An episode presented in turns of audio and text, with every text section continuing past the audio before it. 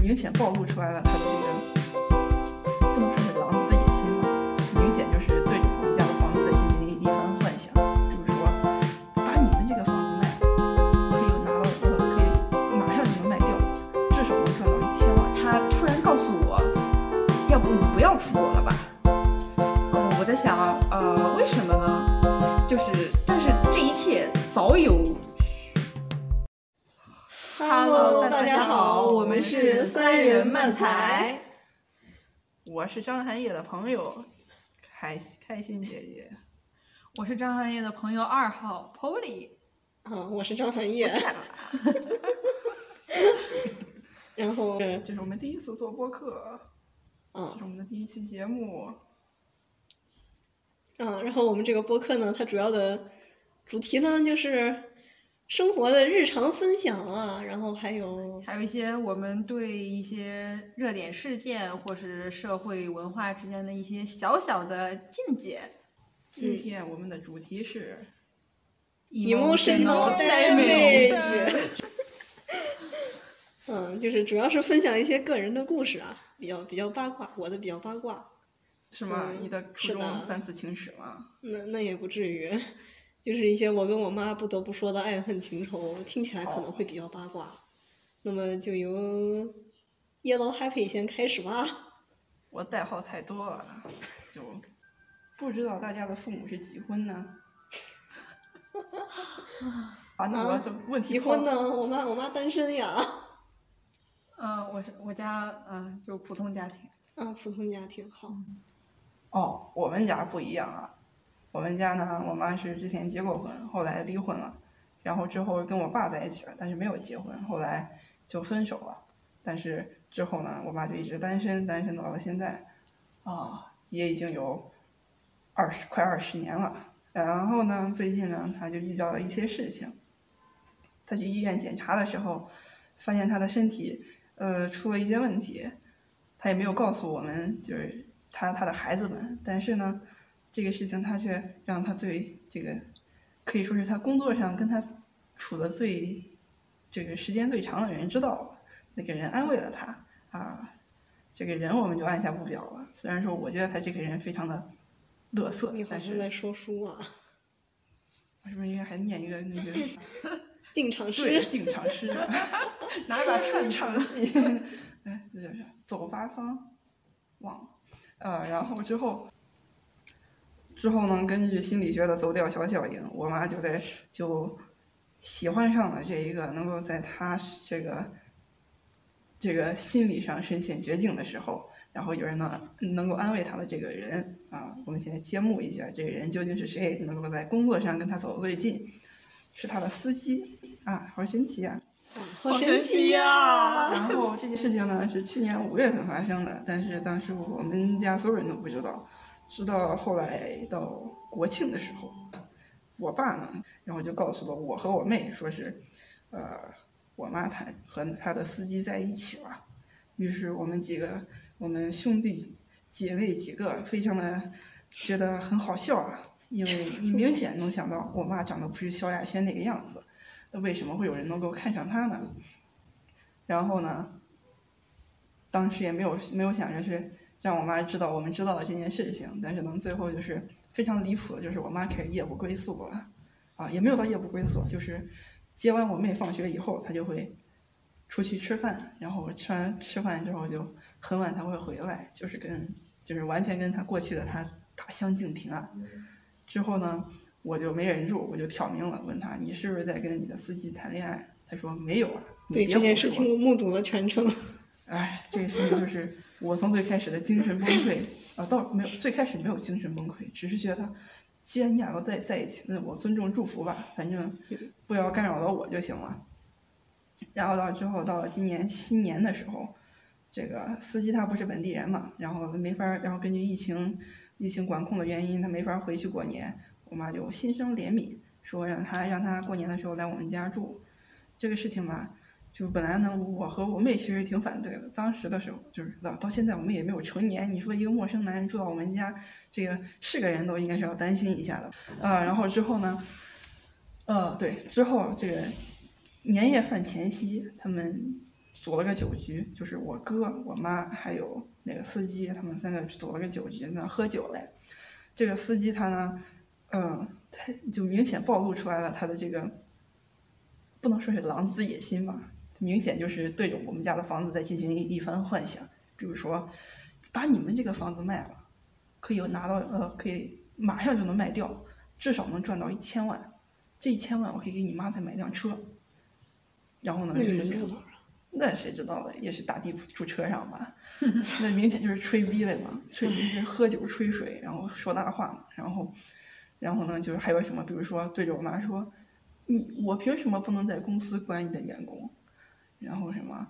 他们惹了我，我还不能扇他们巴掌了吗？哼，就是一些非常自大自负的话，就是属于一般人听了都会想说你这个人的言语有问题，我应该把你辞掉，避免说是再惹出什么事端，或者说让你口头警告一下。但是我们家我妈没有啊，我妈这毕竟是个小作坊，可能这个叫那种就是就是还有一些人情在这里。对，然后之后呢，这天这个司机他喝了很多的酒，很多的啤酒啊，然后他他就喝醉了。我妈把他，我妈和他晚上一块休息，给他处理他吐掉的东西，然后呕吐物，然后呢，剩下我就不知道，毕竟我不在他房间里头，呃，然后之后这个司机呢就扇了我妈一巴掌。哦，那天我晚上没有睡觉，主要是我那天就有点想不开了，觉得也是有点夜不能寐啊。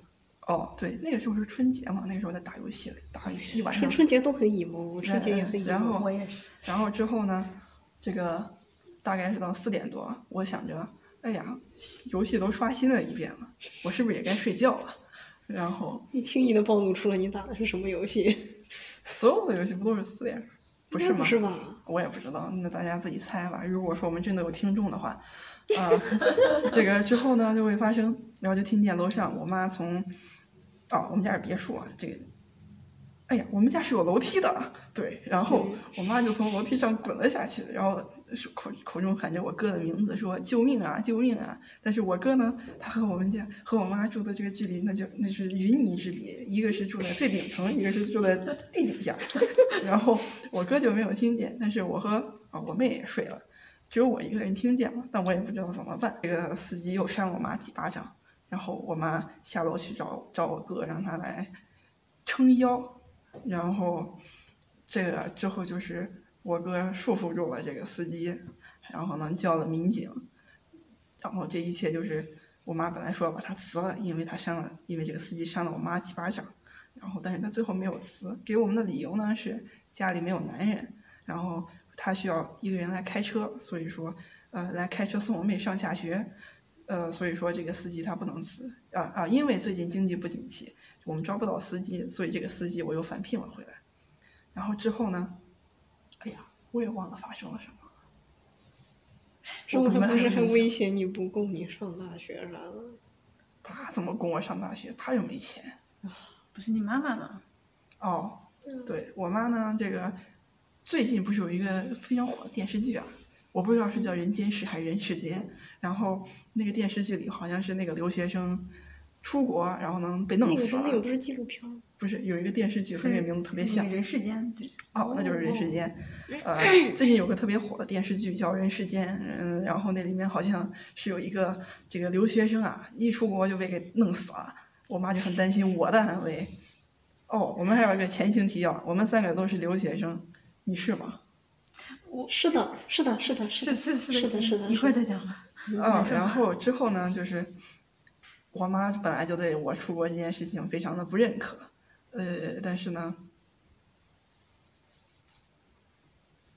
但是呢，我最后还是莫名其妙的这个被一所挺好的大学给录上录取了，呃，结果到了今年，呃，这个录取通知书是我去年十二月拿到的，然后今年今年是二月份的时候。我们这个新的学期开学了，我妈有一天给我发微信说：“要不你不出国了吧？你读大专也行。”然后我当时就很迷茫，第一念头想的就是：“哎呀，是不是那个司机又开始胡说什么了？”然后呢，就跟我妈质问了我妈一顿，我妈就说什么：“实在想去，那就没办法了，就是非常不希望我去，就是怕我死。说什么你在家我也能把你养活了。”但是很明显这就是一个谎话嘛。你说我在家里，他看着我不顺眼，说你怎么就你凭什么就考不上一所正经大学？你为什么只能考到一个大专？我无论如何都会被挑刺的。那我一想，那我还不如自己出，就是出国自己想办法来。呃，大意就是这样。呃，然后之后呢？之后这件事情就以莫名其妙的这个结局就告终了。嗯，之后，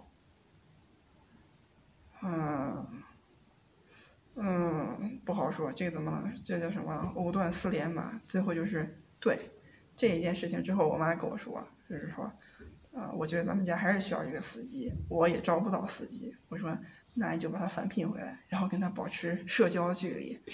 但是呢，他当时满口答应，说好的，好的，好的。然后之后呢，这个他俩就又藕断丝连了。就是怎么说呢？我觉得我非常的，我们我们家兄弟姐妹三个就非常的感觉到没有被尊重啊。但是，一想到这可能是他一直以来的毛病，我终于在这个小半年时间里逐渐释怀了。你跟自己和解了。嗯，我一般是只能跟自己和解。然后呢，就是最近他又，我妈就很明显就是没有把我们三个住的和他同住一个屋檐下这件事情当回事儿，然后呢，把这位司机又邀请回来，在他房间住下了。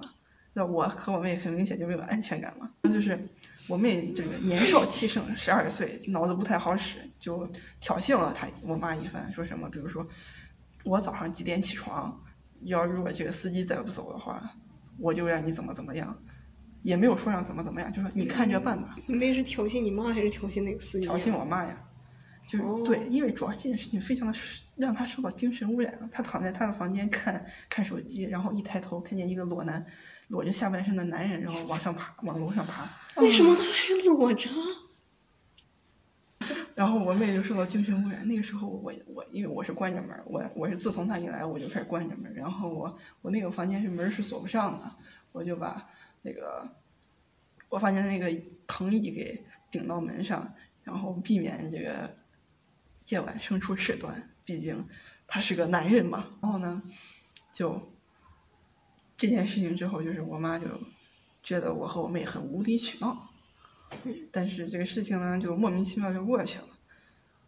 换锁了吗？我换我我我的锁修好了，我妹的锁莫名其妙就自己好了，很奇怪啊，这个锁挺好的，挺好的。呃，然后之后现在就是我养成了锁门的习惯，谢谢司机。呃，然后到最近最后一场对话就是我很担心，我跟我哥说，我非常担心我上大学的钱会不会被我妈用来养他的这个小奶狗了。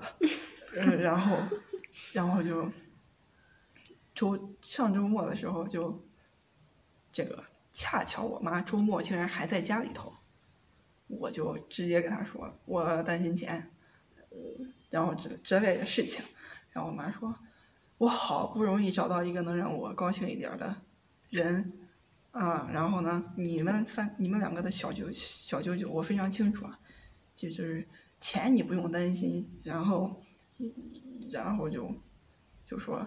如果我在家，我更年期，我现在更年期，我肯定也烦你们，肯定也吼你俩，你俩就自己清楚一点，嗯，就是大概就是这样。那我一想，反正必须要供我上学，那我我现在在这个家里唯一的意义就是拿到钱然后去上学。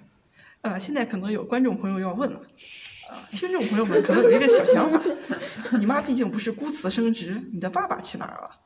嗯，这个时候我就要告诉大家，我的爸爸是个什么情况了。他不是一个情况，主要呢，这个问这个主要我们家的特点就是没有爸爸，呃，大部分东亚家庭的特点都是没有爸爸。对他偶尔会在电话里出现，就好像现在可以 VR 烧纸一样，他就是偶尔，就比如说某一天深夜十点，然后忽然有一个有一个手机号打到我的电话上，我一看，哦，这是我爸 one of my father's phone number，嗯，然后我一接通了，他问我，就跟我说一下，你吃饭了没啊？你最近洗澡了没有啊？然后怎么能三天一洗呢？你为什么不一天一洗？然后我说，我妈这个我们咱们家是计划性洗澡制，你应该也是知道的吧？因为我们家这个房子比较大，这个烧烧热水，我妈之前买那个热水器，她就烧一次就非常耗钱，所以说她就想了个折中的方法，三天一洗。然后呢，然后三天一集体一起洗，然后呢就是这样，然后我爸就会扯一些有的没的，然后呢再兜一遍圈子，就是你吃饭了没啊？然后我说我吃了，然后呢他就说哦，那你那你弄吧，我我忙去了，我还有应酬嘞。我说拜拜，然后偶尔呢可能会找他要点钱，呃，就没了，就是这样一个赛博爸爸，嗯，啊，就是可以说非常写实的说，我见我们班主任的这个次数比我见我爸的次数要多。嗯，然后就是这样，这个就解了各位听众朋友们的疑惑了。为什么是我妈供我上学？对了，再插播一个好笑的事情，因为这个我爸也是知道我妈现在有谈了一个男朋友，然后呢，他就说，我就问他，那如果我妈不供我上大学了，你会供我上大学吗？说不行，我要把这些钱给你留着，以后啊、留给以后的你。然后就说你现在必须要找你妈要到钱。就他俩就在开始，啊，倒也没有开始踢皮球啊。毕竟如果我妈也不供我上大学的话，那我就是这一个悖论。饿死在美国了。那我一想，那就这样吧，那我也听天由命了。毕竟学生签证也赚不到多少钱，我能在那儿不喝西北风已经是上天的恩赐了。然后就没有了，就是到最近三月二十二号以前的所有的事情，我现在是见怪不怪了，我已经习惯了你。看开了，只能这样了。好，到你了，Polly Polly J，你的 trauma 是什么？我的 drama，我现在想起来，我就是气血上头。这一切还要先从我们出生说起。不一定，从我的家庭说起。嗯，因为我爷爷奶奶的婚姻不是很幸福，所以导致可能我们家我的爸爸和我的两个姑姑，嗯，相处非常好。相处就是非常好，就是把亲情看得非常重，尤其是我的爸爸，就是作为家里的老男人，是的，嗯，就是我姑姑。我姑姑和我爷爷奶奶所有的事情几乎都在我爸爸身上，他是一个看重非常看重亲情的人。呃，然后呢，呃，在差不多三年前的时候，那时候我讲什么。真的假的？这明显是假的。你三岁申三岁申请大学，谁信你啊？呃，在三年前，差不多我中考之前的时候，呃，我告诉我的爸爸，我说我想出国，然后我的爸爸就针对嗯国内的教育和一些他所了解到的信息，他也很支持我出国，呃，至少当时他是那么说的。毕竟我爸的口头禅就是，呃，你想做什么，爸爸爸爸都很支持你。是的。太标准了。然后呢，在我，嗯，在我高三的第一学期，他突然告诉我，要不你不要出国了吧？嗯，我在想，呃，为什么呢？就是，但是这一切早有，早有征兆。对，早有这一切早有征兆。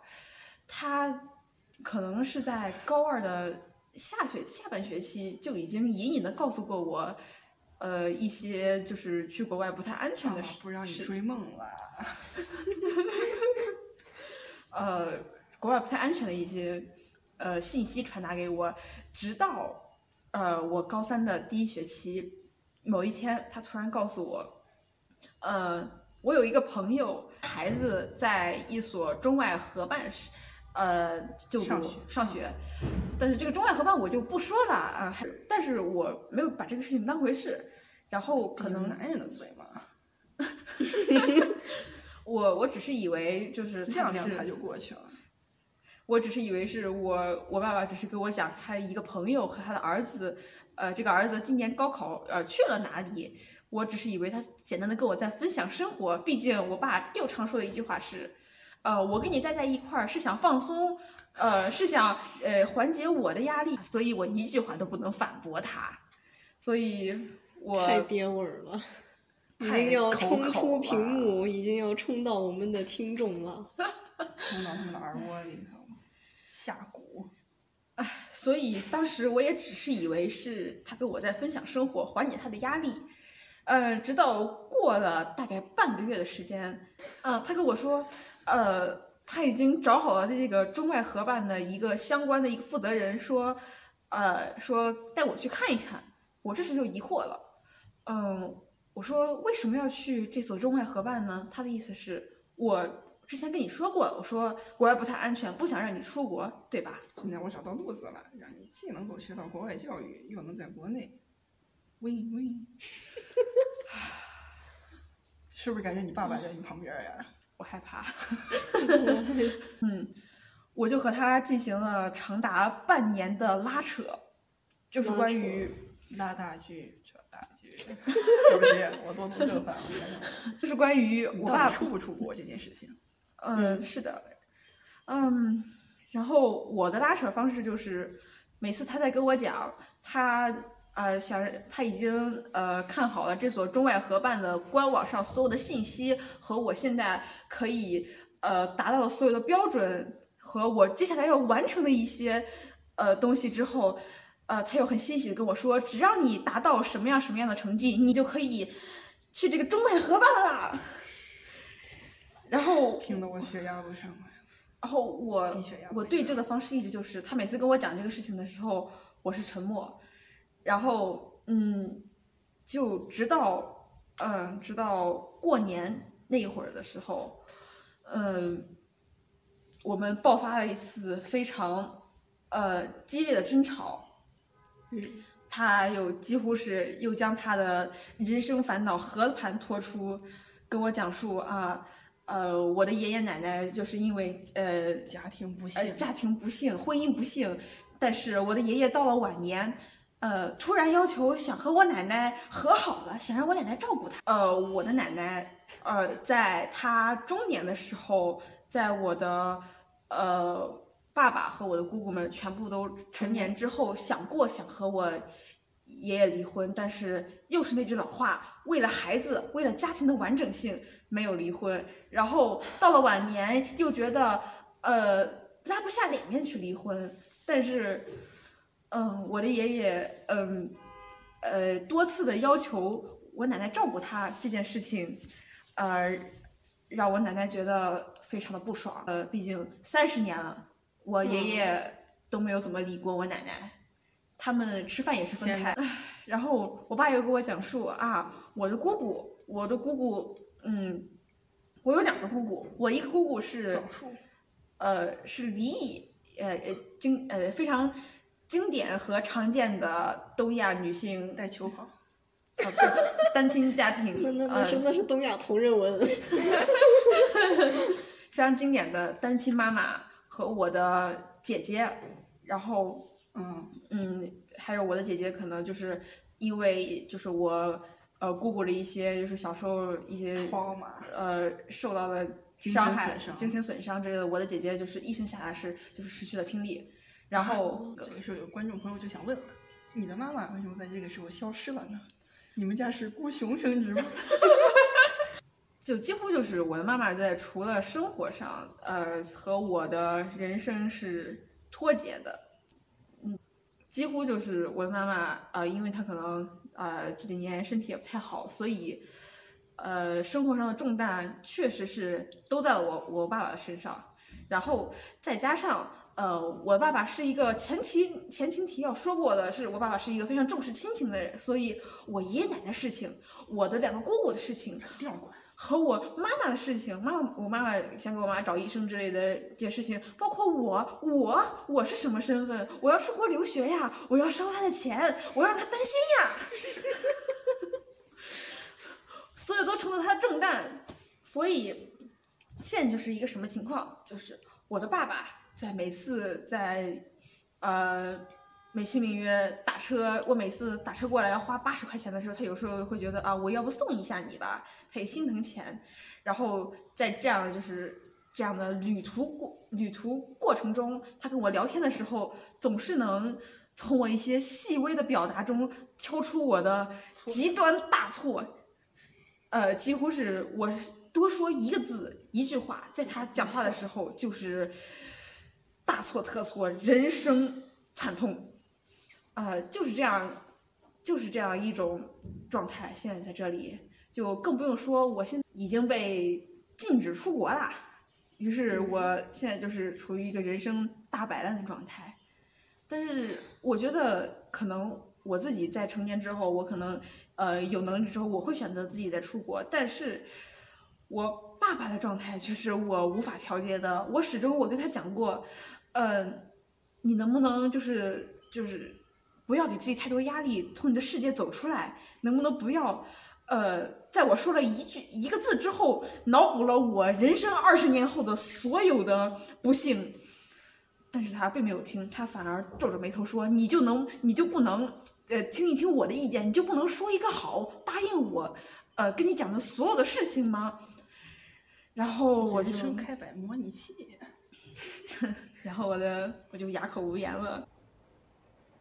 哦，那我们的节目第一期上就到这里啦。然后下一期我们会邀请一个嘉宾和我们一起来探讨这个主题。嗯，且听下回分解。如果大家想继续听下去的话，可以订阅一下我们哦，拜托了，这对我们真的很重要。